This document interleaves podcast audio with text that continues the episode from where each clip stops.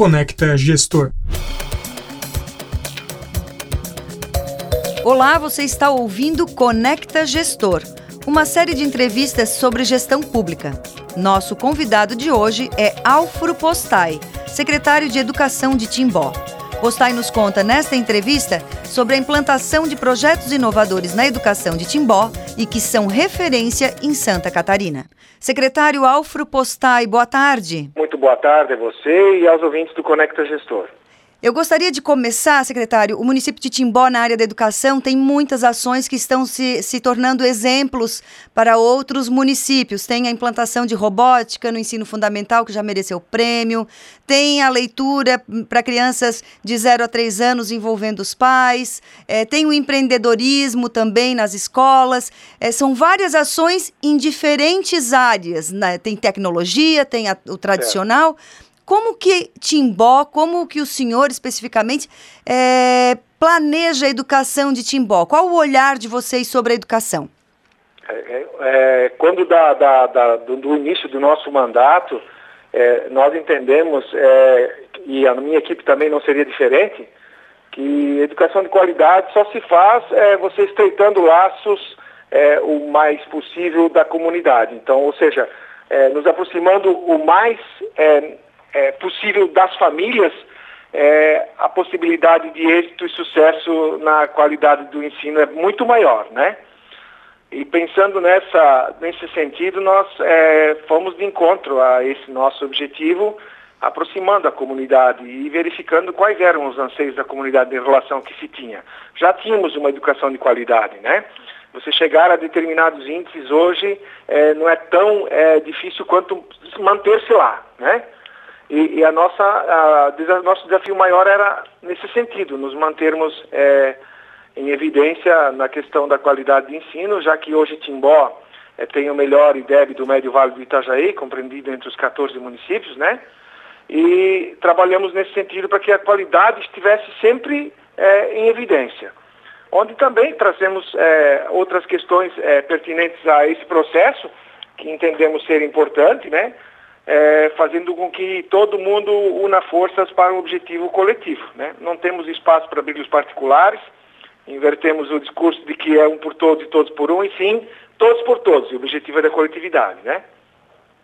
E aí, com essa, com esse, vamos chamar assim, de pesquisa junto à comunidade, o que, que vocês identificaram que eram os anseios, né? Quais eram as, as, as carências ou os desejos das famílias de Timbó com relação à educação? É, hoje nós temos aí é, uma questão bastante interessante, que é, como eu falei anteriormente, a aproximação da comunidade ao contexto escolar é, na minha opinião e da minha equipe, é fundamental.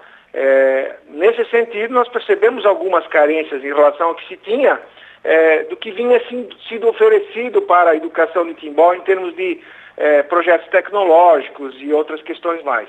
É, e um desses que ficou bem evidenciado, até nós apresentamos nas cidades digitais, foi o projeto de robótica educacional nas escolas é, com sucata. Né? O que nós não queríamos era seguir modelos prontos, e sim é, que as crianças criassem, né, a partir do inusitado, alguma coisa que tivesse é, bastante resultado na vida delas. Onde que trabalhamos com materiais reciclados, onde as crianças trazem de casa equipamentos é, já em desuso e a primeira fase do projeto ela deu-se através do desmonte, né? E a partir disso, é, com a questão do compartilhamento também, de cada criança trazendo uma peça de Lego antiga, uma roda de carrinho antiga, né? Foi se trabalhando é, num projeto de compartilhamento, onde que hoje chegamos no nível de que de sexto a nono ano já temos crianças fazendo aplicativos de celular, onde é, abrem portão eletrônico, acendem lâmpadas, lâmpadas de LED, tudo através é, desse projeto de tecnologia educacional com sucata. Qual foi o desafio que vocês, porque implantar um projeto como esse não é uma, não é uma tarefa fácil. É, quais foram os desafios que vocês é, tiveram ao longo desse, desse, da implantação desse projeto e quais as soluções que vocês desenvolveram para superar esses desafios? É, a primeira parte, e muito importante, acho que a mais delas, foi a capacitação dos profissionais para que o projeto tivesse êxito, né?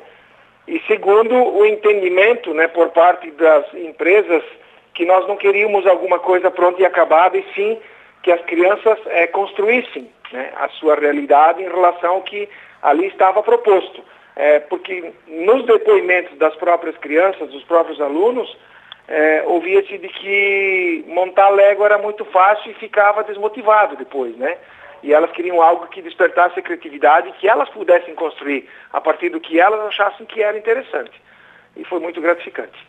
O outro projeto que o senhor é, que Timbó desenvolveu e que está nessa linha de aproximação da comunidade com a escola é a leitura para crianças de 0 a 3 anos. Como que isso funciona, secretário? Também, também envolvemos a comunidade, né? Hoje nós temos uma realidade de pais vindo para os núcleos de educação infantil, avós, né, comparecendo aos núcleos de educação infantil por livre e espontânea vontade, fazendo leitura para seus filhos, seus netos, né? É, o que se tinha era uma quantidade é, exagerada de livros, mas é, livros que de repente não iam de encontro ao que se tinha de entendimento com leitura de qualidade, né? Renovemos o acervo, contratamos uma profissional de formação continuada para que a gente pudesse, desde o início, lá com o profissional de educação, em primeiro lugar, trabalhar os significados, a responsabilidade e a importância da leitura desde a primeira infância. Quem ganha com isso, né? As crianças elas vão subindo nos seus anos de estudo. Quando chegam lá nos primeiros, primeiros ciclos, do primeiro ao quinto ano, no ensino fundamental 1, a realidade é totalmente diferente e os resultados estão aí, é o que a gente vê hoje. Né? Secretário, vocês têm alguns indicadores que apontam eh, os resultados desse projeto? Vocês conseguem ter uma avaliação sobre isso? Ainda não temos indicadores, porque o projeto iniciou ano passado com crianças de 4 anos, né? É, é, de, de, de, de dois, três anos e 11 meses, e agora, a partir do ano que vem, nós vamos ter os primeiros indicadores em relação às crianças que estarão adentrando aos, às unidades pré-escolares, que são a faixa etária de 4 e 5 anos, né? Timbó ainda tem, secretário, o projeto Empreendedorismo. Como foi desenvolvido esse projeto? Ele aconteceu com uma parceria com o SEBRAE, onde nós trabalhamos a questão do empreendedorismo uma vez por semana, né? É, na própria a, a, horário de aula, cada professor, cada sala com um tipo de empreendedorismo diferente. Os primeiros aninhos trabalhando com aromas, os segundos anos trabalhando com temperos, né? Tem empresas onde as crianças abrem empresas, é, desde o plano de negócio até a venda do produto final, que culmina numa feira geral no final do ano para venda de produtos, inclusive para a comunidade escolar, trazendo seus pais, né, avós para as unidades educacionais e comercializando os produtos, né? Isso abrange crianças de que qual faixa etária? Do primeiro ano ao nono ano. Do primeiro ano ao nono ano. Há quanto tempo o Timbó desenvolve essa atividade? Já estamos no quarto ano desenvolvendo esse projeto. E o que, que o senhor é, avalia como o resultado principal de uma ação como essa? Nós, é, nós percebemos crianças muito mais autônomas, né? muito mais é, é, com capacidade de, de, de, de, crítica muito mais desenvolvida em relação ao que se pretende e já com, com comentários né, de empreender, porque o que se tem hoje em termos de ação educacional no país é, não se vê muita coisa voltada à questão do empreendedorismo, né? Ainda o brasileiro tem cultura de formar empregado, né? E, e diferente disso, nós entendemos que o aluno tem que sair com todas as possibilidades para poder desenvolver seu próprio negócio. E a gente vê isso nítido, né? No próprio comportamento, no compartilhamento, na conversa das crianças em relação às ações que amanhã ou depois possam ser desenvolvidas.